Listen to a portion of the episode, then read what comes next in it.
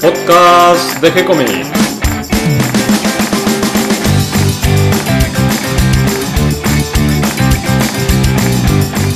Muy bienvenidos a un nuevo episodio de G-Comics, el podcast donde hablamos de todas las técnicas necesarias para realizar un cómic, cómo dibujar un manga y todo el conocimiento requerido para dibujar esa historieta que tenemos dando vuelta en la cabeza.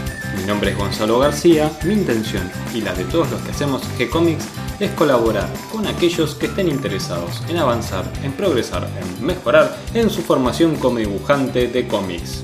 Y hoy me acompaña Cata García, como siempre, con un matecito, transpirando, transpirando Sí, y hablando un poco de historietas y de tecnología. ¿Cómo estás, Cata? muy bien, eh, haciendo fuerza para no derretirme. Eh, acá en Buenos Aires está haciendo un calor terrible y mm, igual, como vengo diciendo, no dejamos de tomar mate. Y sí, eh, hablando de tecnología, estábamos hablando de la tecnología en la casa y, un poquito de historietas como para variar, porque el tema de hoy es un poco también sobre ¿no? tecnología y, y el cómic.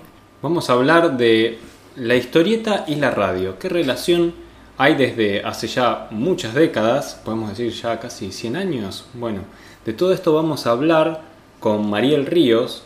Una invitada que vino por primera vez al podcast.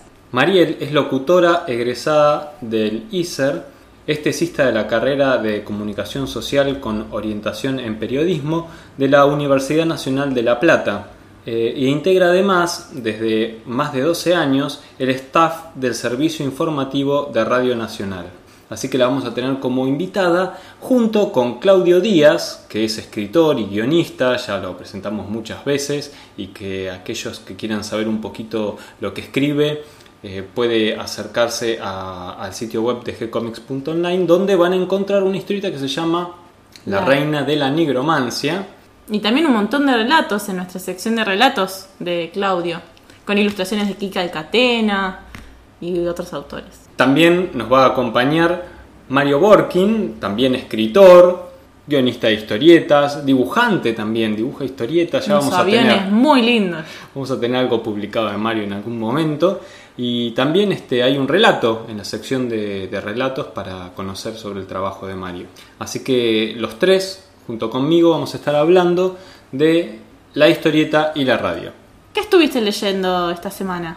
Esta semana eh, leí finalmente una historieta que hacía rato que tenía ganas de, conseguir, pero no la conseguía. Y hace poquito reeditaron La Sudestada, editorial Hotel de las Ideas. La conseguí en la fábrica de historietas.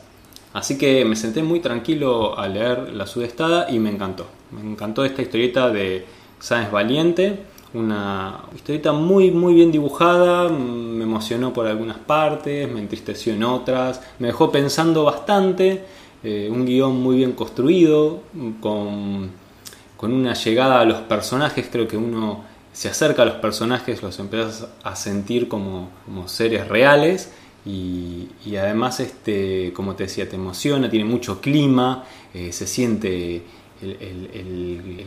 la humedad en la historia, se siente esa cosa barrosa de, del tigre. eh. Sí, además los, amigos jugando al fútbol, las charlas después del partido. Creo que uno se siente un poco identificado en, varias cosas, en las cuestiones de las emociones, de las relaciones eh, de pareja. Muy, linda historia, muy bien combinada, contada de manera impecable. Eh, bueno, ya la han elogiado muchísimo y, y una vez más creo que viene muy bien la recomendación para aquellos que todavía no la leyeron, que no se la pierdan. Además también estuve preparando eh, una serie de proyectos que estoy armando que tienen que ver también con la cuestión del podcast y me estuve actualizando bastante en algunas cuestiones de tecnología y de ahí venía la charla que estábamos haciendo sobre Sí. tecnología y decíamos eh, cómo los, los que son fan de la tecnología les gusta toda esta cosa de la internet de, de- de los objetos, eh, La automatización. la automatización de la casa, las luces que se prendan solas y la calefacción que se autorregule y todas esas cosas. Un estilo los supersónicos. Claro, claro, exactamente. Eh, tal vez con algunas cosas, tal vez con algunas cosas graciosas como en el dibujito, pero comentábamos que, mm, que los que saben mucho de tecnología, los programadores, por ejemplo, los ingenieros, eh, en realidad se cuidan mucho de tener todas estas automatizaciones y sobre todo de no tenerlas conectadas a Internet porque no les resultan tan confiables. Y, decíamos que bueno, que a partir de uno andar con un celular, ya desde el momento que te pueden seguir exactamente el rastro con, este pequeño objeto, ya eh, te tienen todo, ¿no? Y que te pueden eh, grabar lo que decís y que te pueden, toda esa cosa paranoica, ¿no? De que te pueden sacar fotos también, ¿no? Este, pero nos reíamos porque decían, bueno, eh, cuando escuchan esta grabación dicen, chao, este, este tipo no, implica ningún riesgo. Así que bueno, sí, creo que los que Todo esto surgió porque empezamos a grabar y no habíamos puesto precisamente el botón de grabar. Así que bueno, después de esta pequeña vuelta, ¿qué te parece si vamos a escuchar la charla sobre la historieta y la radio con Mariel, Claudio, Mario y, y Gonzalo? Gracias, Cata. Vamos a escucharlo. Bueno, hoy estamos reunidos a través del ciberespacio con Mario Borkin y con Claudio Díaz y tenemos una invitada muy especial que va a presentar Mario porque hoy nos reúne el tema de la radio y la historieta. ¿Cómo estás Mario y cómo estás Claudio? Hola, buenas noches. Bien, muy bien, eh, Gonzalo. Bueno, ¿y qué les parece entonces si presentamos a nuestra invitada especial? Bueno, es un honor tener a María Ríos, que es una, eminente locutora de radio, periodista, gran amiga, muy buena persona. Nos ha ayudado un montón a, Claudio y a mí. Este, y para un tema que, es muy importante también en la historieta y en la radio en sí misma, son dos medios que como todos los medios de comunicación se complementan. Y bueno, Mariel, bienvenida. Gracias, ¿cómo están? Gonzalo, Claudio, Mario, un placer para mí estar en contacto con ustedes para hablar de elementos indispensables para la imaginación del ser humano, como lo son la radio y la historieta. Sí, porque hay un traspase, ¿no? una retroalimentación entre la radio y la historieta, tal vez eh, un poco olvidada hoy en día a causa de la preponderancia que tiene lo audiovisual, la televisión, YouTube eh, en, nuestro medio, pero que a través de, este renacer de la radio, a través de los podcasts, ¿no? esta variante de la radio eh, moderna, digital, eh, está teniendo también cierto renacimiento esta cuestión del radioteatro, de las historietas contadas a través del solo del sonido, ¿no? Y como vos decís, Mariel, eso nos mueve a usar muchísimo la imaginación. Estoy pensando, por ejemplo, en, las experiencias que estuvo haciendo Marvel con, los podcasts de Wolverine. Eh, en este momento creo que son dos. Eh, tiene una primera historia que se llama The Long Night, La Larga Noche, y otro que se llama The Lost Trial, eh, que, que, están muy bien producidos, con muy buen sonido, parece casi el sonido de una película. pero tenemos experiencias previas también y tenemos experiencias en, algunos otros países aquí en Latinoamérica, como por ejemplo estuve viendo que en la radio televisión de Colombia, en, Radiónica, hay una serie, Los Detectives Salvajes, que, son más de 21 episodios y que creo que también tienen su versión en historieta. y también hay una serie española que es famosa, pero exactamente el nombre, que es sobre un planeta nombre que cuando Juan y no sé qué fueron a, tal cual, ah, como vos decís, hay como un renacimiento en varios lados y creo que DC también tiene varios programas de historieta en radio, por lo menos en Muerte en una familia y no sé si, la broma macabra están, están en la radial. Sí, vi que también hay algunos experimentos hechos en, internet a través de, talleres de, workshops de audio que, por ejemplo, han trabajado a partir de las historietas, eh, narrando las historietas como en una especie de eh, radioteatro. Y si vamos un poco a la historia, también tenemos eh, como en los comienzos de esta relación entre la historieta y la radio, las aventuras de Superman hay personajes que nacen, que yo sepa en la radio, como el llanero solitario, mismo el halcón verde, eh, y que después pasan al cómic, y después, obviamente, cuando en los 20 tardíos, cuando las tiras cómicas de los diarios, que es hasta que la radio aparece el medio de comunicación más importante, la mayoría de los personajes de las cómicas, por lo menos norteamericanas, y acá también pasan a la radio. O sea, Blondie, el caso Vinal y todo, Dick Tracy, Flash Gordon, todos esos tienen programas radiales y como vos decís, estalla cuando la popularidad de Batman y Superman en, los cómics se, vuelve mayor. Y acá en Argentina, lo que vos, Mariel, corregime, pero fue uno de los primeros países en tener radio, ¿no? Después de Unidos Europa. Sí, nosotros somos el primer país de Latinoamérica en realizar transmisiones de radio tras, bueno, la hazaña que realizaron los locos de la azotea, estamos hablando de Enrique Susini, Carranza, César José Guerrico y Miguel Mujica. Ellos eran estudiantes de medicina que se les ocurrió, como radioaficionados que eran, transmitir una obra del Teatro Coliseo que fue Parsifal de Richard Wagner, y el 27 de agosto de 1920 es que se hace esta transmisión. A raíz de esta proeza empezaron a probar con diferentes obras, siempre en, teatros, y desde allí es que, bueno, parte la radio eh, a ser un elemento importante de nuestro país. Pero somos el primer país de Latinoamérica en tener radio. O sea que debemos ser uno de los primeros del mundo también, ¿no? Porque en esa época no sé cuántos países tenían radio. Somos el tercer país, algunas incursiones había hecho en su momento eh, Inglaterra, paramos ahora que siempre estamos criticando que como país llegamos tarde, eh, en ese momento realmente éramos de avanzada. Sí, también por aquella época, además de las primeras transmisiones de los conciertos, creo que nuestro país fue pionero en la transmisión de boxeo y de fútbol también. Exactamente, nosotros empezamos a transmitir deporte por radio que era algo impensado para la época. Eh, y sí, precisamente el boxeo fue uno de los deportes que primero se han transmitido por esa época. Yo me acuerdo que era tan fuerte eh, la presencia de, de la radio en el fútbol que estábamos tan acostumbrados a escuchar las narraciones de, de, los partidos que cuando empezó a tener más importancia la televisión y las transmisiones de los partidos de fútbol por televisión, eh, era como que perdían emoción. Entonces la gente se ponía eh, la radio para escuchar el locutor de la radio cómo narraba el partido mientras miraba el partido en la televisión sin sonido. Ahí hay otro detalle más, a tener en cuenta que los relatores de radio estaban en la cancha y los relatores de televisión a veces estaban en el estudio viendo el partido por televisión, por eso resultaba más natural el locutor de radio. Eso fue eh, igual el, relator propiamente dicho como hoy se lo conoce, como el que traslada de una manera rítmica lo que está sucediendo en la cancha, recién empieza a suceder en 1950 con Fioravanti. Él fue el pionero en eh, hacer el relato tal cual como hoy lo conocemos. Es esa persona efusiva que está como metida dentro de la cancha.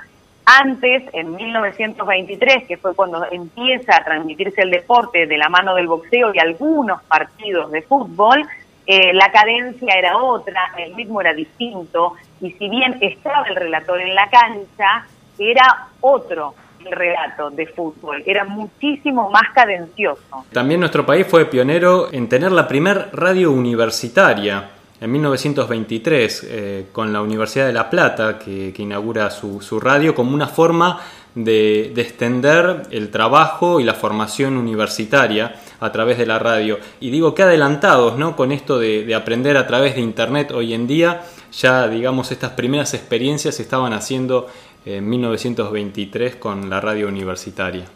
Exacto, es Radio Universidad de La Plata que obviamente sigue existiendo esa emisora eh, Benito Nazar Chorena fue quien precisamente el 22 de noviembre de 1923 tiene esta idea de llevar eh, contenidos de la universidad, de complementar la extensión universitaria y la cultura artística a través de la radio y la lleva a la práctica el 5 de abril de 1924 y precisamente es pionera, es la primera radio universitaria en el mundo y además hoy también está a la vanguardia de radio porque, por ejemplo, y los vinculo con el fútbol, que era lo que estábamos hablando recién, es la primera radio universitaria en convocar a mujeres en las transmisiones de fútbol. Y ya en los 30 comienzan los primeros radioteatros en, en el medio de la radio aquí en Argentina Podemos comentar eh, como algunos de los radioteatros destacados que, de los que yo eh, me suenan por, por el nombre, no porque los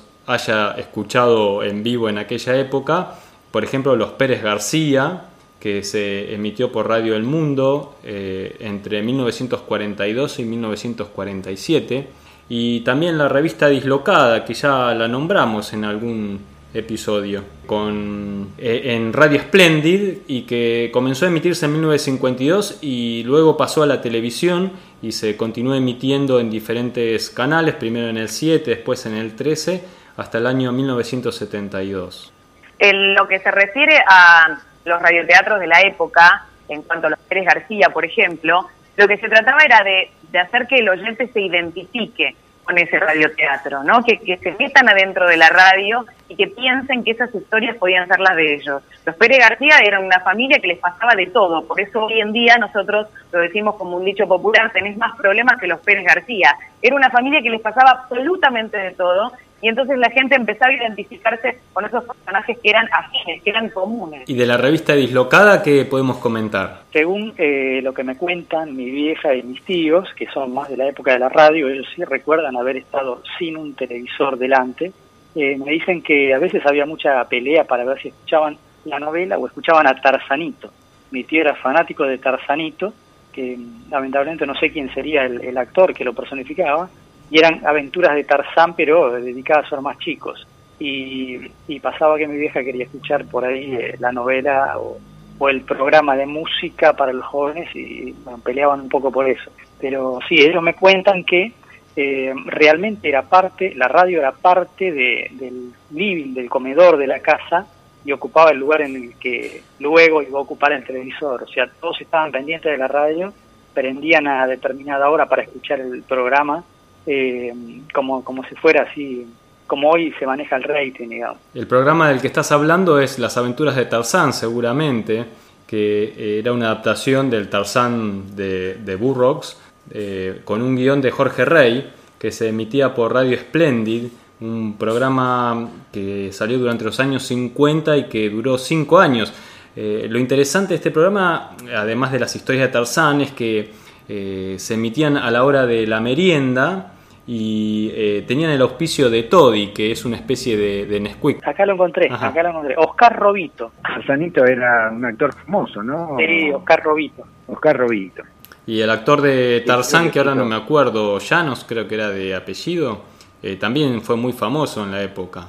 César, César Llanos. Ahí está. Ah. Sí, que incluso eh, hubo alguna discusión hacia el final del programa porque él ganaba más que los demás actores y tenía un descapotable con, con unos asientos de piel de leopardo, con su nombre grabado y, bueno, eh, hubo una discusión ahí, los actores terminaron renunciando y, fueron reemplazados por, por nuevos actores y el programa ya, ya duró poco, o sea, los actores eran muy importantes en las aventuras de Tarzán.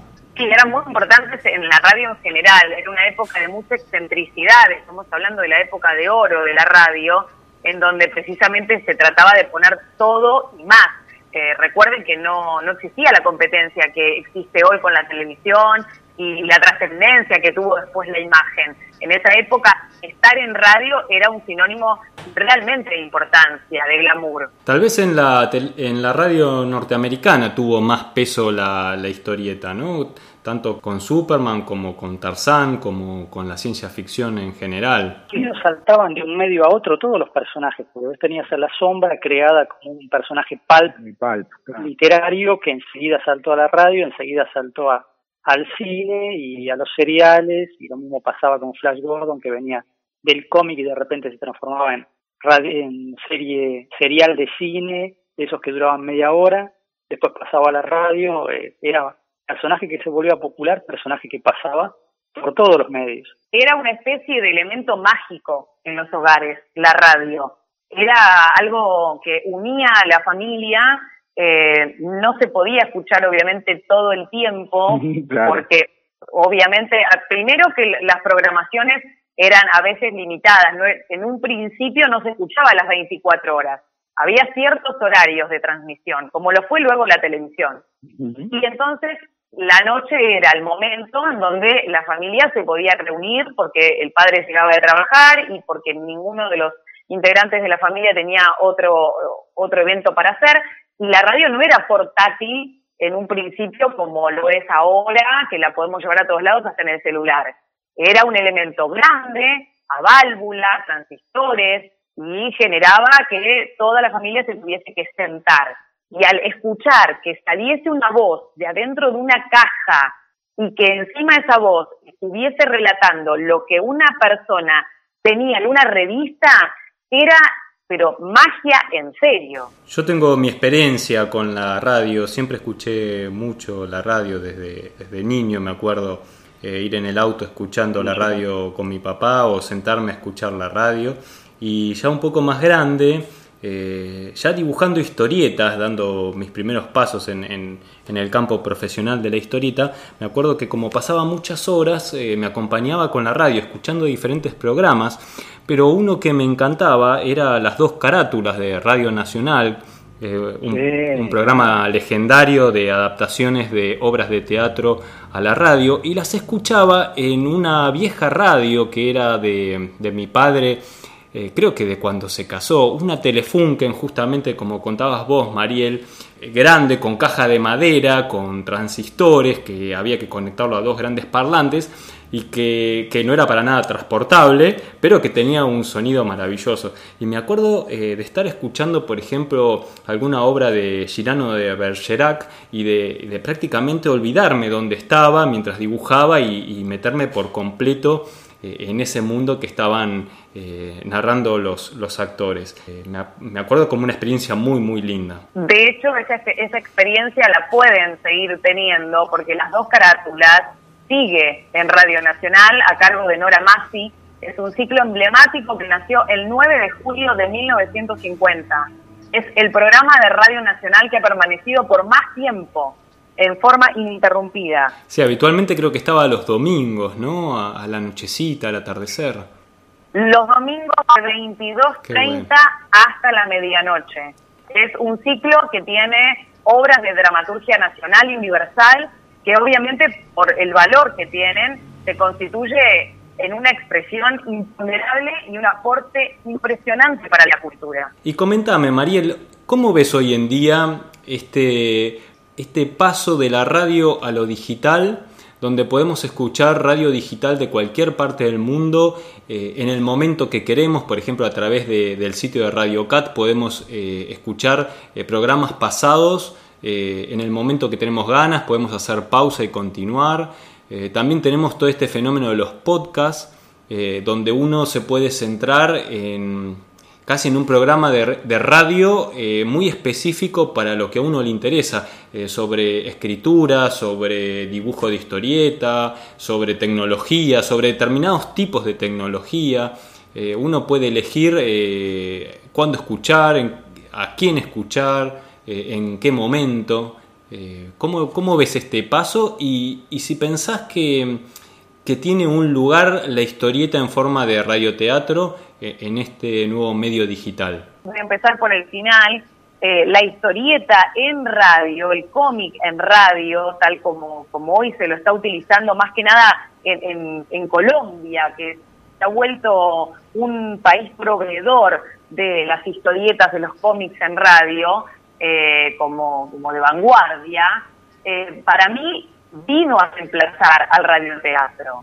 Eh, está organizado, obviamente, como hablaban en un principio, eh, de una manera más sofisticada que lo que fue el radioteatro tradicional, el tal cual conocemos, de las dos carátulas que mencionábamos, el de Tarzanito, que era más artesanal, con elementos que uno tenía que golpear, chocar y demás para producir los efectos. Hoy en día, obviamente, el cómic en radio tiene ya sonido cinematográfico, tiene otra posibilidad de tener herramientas mucho más tecnológicas y mejor eh, diagramadas, con diferentes canales de grabación. El multipista no existía en ese momento, imagínense que eh, todo se transmitía por la AM, la AM es sonido mono, no, no estaba el estéreo, el estéreo vino con la frecuencia modulada, con la FM. Entonces, esta posibilidad que nos dan eh, los diferentes canales y de mezclar sonidos y ambientaciones, hacen que la historieta o el cómic hoy sea lo que realmente va a reemplazar a lo que es el radioteatro tradicional de una manera mucho más sofisticada, cosa que celebro, porque me parece que eh, esta posibilidad que nos está dando la tecnología, y ahí lo relaciono con los podcasts, nos sirve para entender que la radio no puede quedarse estanca. La radio ha sido siempre evolución constante y ha sido una luchadora eterna por sobrevivir eh, a la tecnología. Entonces, la radio tiene indefectiblemente que unirse a esa modernidad, que tomar el podcast como una tabla de salvación para no quedar en el olvido, porque la televisión no pudo con ella y tampoco tiene que poder Internet. O sea, es un medio que em, por su historia se ha reinventado todo el tiempo y yo creo que es muy inteligente que se sume a esto que es el podcast y a esta posibilidad del on demand, de la libre demanda en el tiempo y en la forma en que el oyente quiera.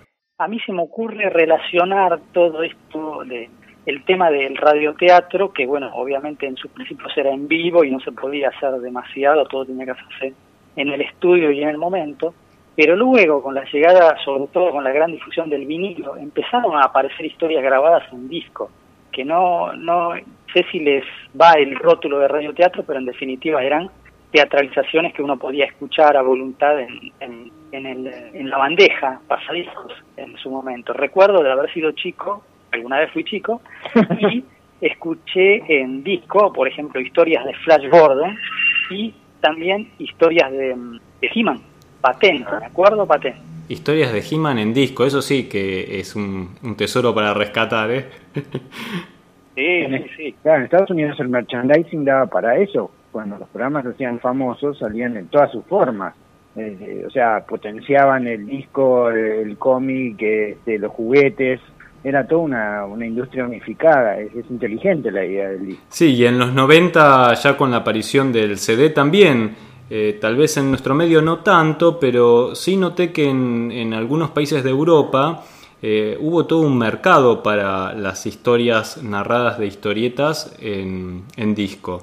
Eh, por ejemplo, me acuerdo que había varias historias infantiles, tipo las de Wendy, no me acuerdo exactamente el nombre, de eran personajes de, niños que andaban a caballo y tenían aventuras y me acuerdo de que había un montón de, discos editados y que se incluso hoy en día se siguen vendiendo y me crucé también en el camino mirando un poquito a ver qué había con esto de los discos eh, algunas historias de Sigurd que es un personaje de, de, Alemania clásico que se publica desde los años 50 y que también tuvo sus aventuras en CD al, al estilo del radioteatro. Y algunos de esos episodios todavía se encuentran también en YouTube.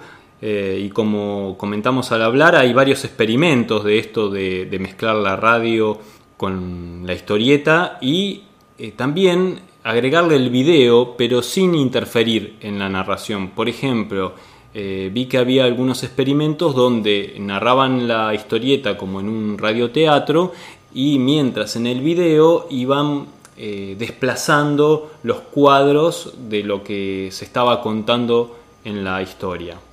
Sí, eso lo vi, hacen los DC, está haciendo eso, no sé si alguien tomó la libertad de hacer con las de DC, y es una jugada muy inteligente, yo no la había visto, porque es una combinación de ambas cosas, o sea, te lo relatan y al mismo tiempo ves este es como las canciones subtituladas, ¿viste? Es... ver la historieta y que alguien te la vaya leyendo mientras. Claro. Y es, es curioso, ¿no? Porque eh, por ahí llega más el mensaje si realmente te lo están leyendo y prestas atención al diálogo, a la, a la narración, que si al mismo tiempo lo lees. Es como que distrae un poco también. Mariel, y si alguien quisiera grabar una historieta contándola a través de la radio, ¿qué cosas tendría que tener en cuenta? Eh, ¿Qué requerimientos técnicos mínimos habría que tener en cuenta, como calidad de sonido? Si tendría que haber un narrador que cuente lo que está en los cuadritos de texto, o solo habría que ir a los diálogos de los actores. ¿Cómo te lo imaginas vos que debería ser un poco todo esto? Y hay que tener en cuenta absolutamente todo. No hay que dejar nada librado al azar, porque si bien las personas deben apoyar todo este texto, digamos, virtual con su imaginación, es lo mismo que el radioteatro. Uno no puede dejar nada librado al azar. Eh, además de tener los sonidos que uno puede llegar a imaginar que tienen e-, esos gráficos, esas fotos, esas imágenes de esos superhéroes que a veces nosotros vemos escrito en onomatopeyas, eh, además de, tratar de, transpolar eh, eh, esa situación, hay que también tratar de, llevar a cabo una música.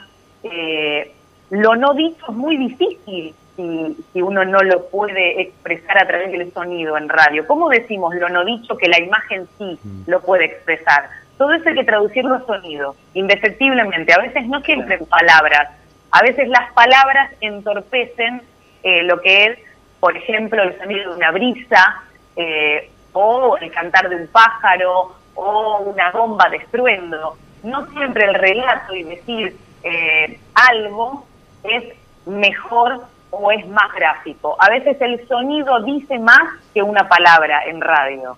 Claro, y además las historietas tienen texto de apoyo que uno los lee por costumbre y no, no le afectan para nada, pero si uno lo escuchara en un radioteatro y un narrador a cada rato dice, mientras tanto, en tal lugar, sería bastante molesto.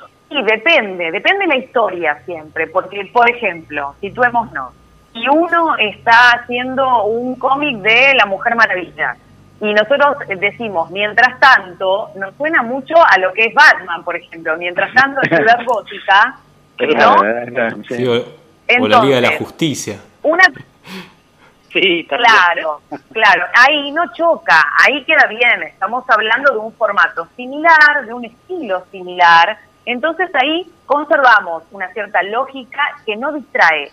Es más, el oyente la está esperando. Estamos esperando eso de ese latiguillo ya conocido que viene de añares.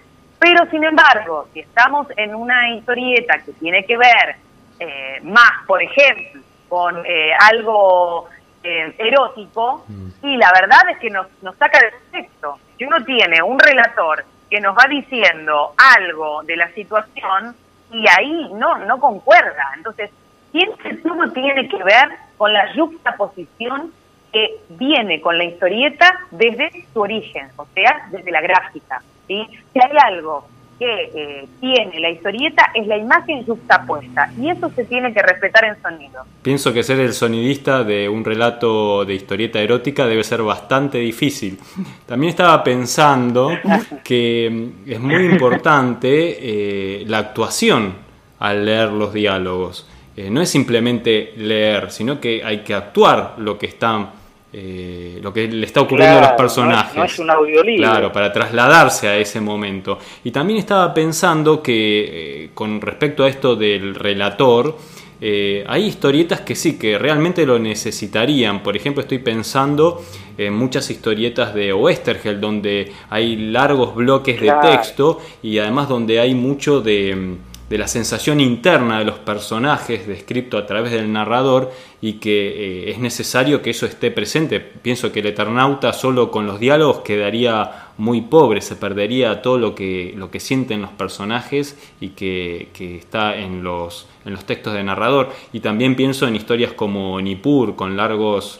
O, o Morcinder, claro, claro con el, con el terror y el misterio. Claro, pero también pensando, por ejemplo, en, en las historietas de, Robin Hood, ¿no? que también tiene muchas historietas, sobre todo en las primeras épocas, con, con largos textos de narrador.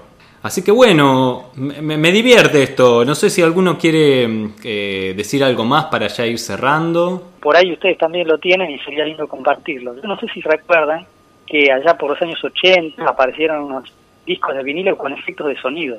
Sí, con la agenda. Claro, sí, ese mismo. Acá con los chicos de barrio lo que hacíamos era juntarnos, inventar historias, contarlas y poner el disco de sonido. Claro lo teníamos que hacer todo el momento. Hacíamos como eh, obras de teatro eh, en audio nada más con, con el disco de efectos de sonido. Qué bueno. qué bueno, qué bueno. Era, era súper divertido, obviamente deberían haber salido mal, yo no conservo ninguna grabación pero no deja de ser una especie de, eh, hobby o de radioteatro casero entre amigos. Bueno, ahora eso se llama botonera. Ah, sí.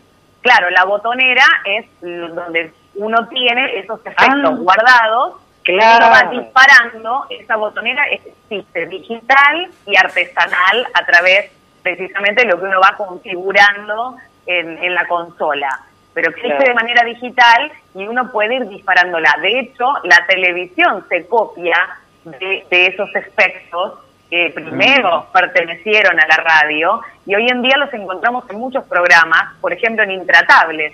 Mientras hablan los panelistas, está el, el, director, digamos, que va disparando esos efectos a través de esa botonera. Claro, claro, como el chan, por ejemplo. Algo que habría que aclarar de esto que estaba contando Claudio también es que esas grabaciones seguramente las hacía en cassette, cosa que los más jóvenes no tienen ni idea eh, para qué sirve hoy en día ese objeto tan extraño de forma rectangular. Eh, hace un tiempo encontramos una bolsa que yo tenía guardada con un montón de, de cassettes de música y lo primero que me preguntaron mis hijos es ¿qué es eso y para qué sirve? sí, va junto con la máquina de escribir y muchas de esas cosas tan acrónicas. Sí, creo que la radio, la historieta, la televisión hoy en día están sufriendo un cambio enorme del cual no terminamos de ser conscientes a través de, los medios digitales e Internet y que si bien eh, le pone fin a muchas eh, alternativas que existían hasta ahora, también abren un montón de nuevas puertas y de posibilidades creativas que, creo que tendríamos que, animarnos a explorar. Yo me gustaría comentar dos cosas. Una es que el poder de la radio siempre fue enorme. Eh, justamente Maril comentó lo del programa de Orson Welles, que generó digamos, una histeria colectiva en Nueva York, trasladando la guerra de mundos, porque todo el mundo escuchaba la radio, y la radio era la fuente de conexión con todo, y si la radio decía que había una invasión marciana, ¿por qué no le ibas a creer, digamos, no? Eh, y cosa que fue también el Eternauta, ya que lo traes a cuento, porque si bien ya la televisión existía cuando este se hace el Eternauta, el medio de conexión de, ellos con el mundo es la radio. Fíjate, no ven la televisión o no sé qué, todas las noticias son a través de la radio. La radio es un elemento importante en el Eternauta, que es es interesante destacar. Y la otra, Mariel, yo me estaba pensando, ahí hicimos un programa sobre un, historietista que falleció poco, francés Tom, que cuando tuvo un problema de vista cuando era chico, y él dice que su primera aproximación a la historieta fue los padres leyéndole Tintín, por ejemplo, ¿no? Porque él no lo podía leer. Con los chicos ciegos, porque yo me imagino, eh, eh, el, podés leer una historieta en braille, pero me imagino que es mucho más poderoso escucharla en la radio. ¿Alguien tiene idea si, si, llega, si se usa en los colegios con chicos que no ven. En los colegios no está implementado aún, lamentablemente no hay un programa gubernamental de estudio como de apoyatura para ellos a nivel general, ¿no? A nivel público. Obviamente los colegios especiales para personas no videntes eh, sí, precisamente tienen ese tipo de material. Pero existe una biblioteca parlante en donde nosotros los locutores, algunos hemos grabado ad honorem, eh, libros clásicos eh, y con respecto a la historieta hay algunas historietas grabadas por locutores. Eh, lógicamente este elemento de que exista la historieta en radio es fundamental para las personas no videntes, porque les acercamos un mundo distinto del cual ellos no tienen acceso de una manera sencilla. Claro, pues yo me imagino más Mafalda, o sea, todos los héroes nacionales, eh, ¿entendés? Y para el, el universo de la gente que no ve es la única forma de aproximación, supongo que sería eso. Estaría bueno si no hay crearlo, ¿no? O, o potenciarlo. Lo que sería fantástico es que, por ejemplo, las radios públicas como Radio Universidad de La Plata, Radio Nacional aquí en Buenos Aires, tengan programas en ciertos horarios que sean precisamente de historietas en radio, que no existe salvo las dos carátulas como radioteatro, pero no como historieta en sí. Así que es un proyecto fabuloso que sería muy bueno presentar. Y bueno, Bueno, será cuestión de ponerse manos a la obra, a ver qué se puede hacer. Hay que armarlo, hay que armarlo. Sí, sí, sí, sí, ¿por qué no? Podríamos acercarnos también al libro parlante, como vos decís, Mariel, para ver qué es lo que se ha hecho con la historieta, qué, qué historietas hay grabadas o si hay para grabar. Pienso que hay mucho trabajo para hacer tanto en radio como en el libro parlante para, para la gente que no tiene la posibilidad de ver. Sí, y más en esta época de, cambios de paradigmas, de ruptura eh, que estamos viviendo, es interesante que haya inclusión en todos los sentidos. Muy bueno, muy bueno. Me, me gusta como reflexión para cerrar el programa de hoy. Creo que tocamos un tema interesante y que no se habla habitualmente, esta relación de la historieta y la radio que viene desde hace tantos años ya, seguramente está por cumplir el siglo, porque si las primeras historietas, como por ejemplo las de Superman, que comienzan en los 40 y las primeras emisiones de radio aquí en Argentina en el 20, ya estamos ahí nomás, ahí nomás, ¿no? Con los comienzos del radioteatro y por cumplir 100 años. Eh, y, y, qué interesante que después de tanto tiempo todavía haya tanto para hacer y experimentar. Así que creo que es casi una invitación este programa a ponerse manos a la obra a ver qué, qué se puede hacer con la historieta y la radio. Es interesante, sí, la radio cumple 100 años y es una linda manera de festejar, eh, ponernos al servicio del que no puede ver, pero sí escuchar. Muchas gracias Mariel por tu tiempo, por este ratito compartiendo tu experiencia y todo tu conocimiento sobre la radio y quedamos eh, en contacto para un nuevo programa y que también te tengamos nuevamente invitada y eh, a ver si, si, logramos dar algún pasito por este lado de, de la historieta y la radio. Muchas gracias Mario, muchas gracias Claudio, como siempre, por el tiempo de ustedes, por, por, esta dedicación a la historieta y por compartir todo esto que saben con nosotros. Muchas gracias y hasta un próximo episodio. Nos vemos muy prontito. Un abrazo grande, muy gracias a vos. ¿eh? Gracias Mariel. Gracias a ustedes. Yo me quiero despedir con, con una frase de, de mi heroína preferida, ya que estamos hablando de cómics, que es la Mujer Maravilla que dice que tenemos lo necesario para ser grandes, pero primero debemos superar nuestro miedo a lo desconocido. Muchas gracias, Mariel. Y ya te veo con el lazo de la verdad y dando vueltas, convirtiéndote en la Mujer Maravilla. Gracias, gracias a ustedes. Un gran abrazo. Gracias. Un abrazo. Hasta aquí llega el episodio de hoy. Espero que toda esta información les resulte útil e interesante y hayan disfrutado la charla con Mariel, Mario y Claudio tanto como la disfruté yo. Le damos la bienvenida a todos los que se sumaron por primera vez a este episodio y gracias a todos los que nos comparten siempre en las redes sociales y ayudan a que cada vez seamos más. Creo que hubo algunos problemas en la comunicación de la conectividad a internet precisamente mientras estábamos grabando, pero me parece que se escuchó bien, se entendió toda la charla y estuvo muy linda. Sí, la tecnología siempre haciendo sus pequeños jueguitos y sobre esto que estábamos hablando al comienzo de la tecnología, eh, también leí una nota sobre un ingeniero que se puso a investigar eh, por qué se conectaba las tabletas de Wacom con internet e enviaban información. Descubrió que enviaban información encriptada ¡Qué loco! Sí, y se puso a desencriptar esa información y descubre que lo que las tabletas de Wacom hacen es enviar un registro a Google Analytics sobre eh, todo lo que vos haces con la tableta, eh, qué programas abrís, si navegás desde la tableta, eh, posiblemente a dónde te conectás, o sea, un poco una invasión a la privacidad. Sin embargo, en cierta manera, aunque no mm, de manera totalmente explícita y clara, eso está en, la aceptación de, del contrato que, tiene el software cuando lo instalás en el Windows. E ese texto que nadie lee.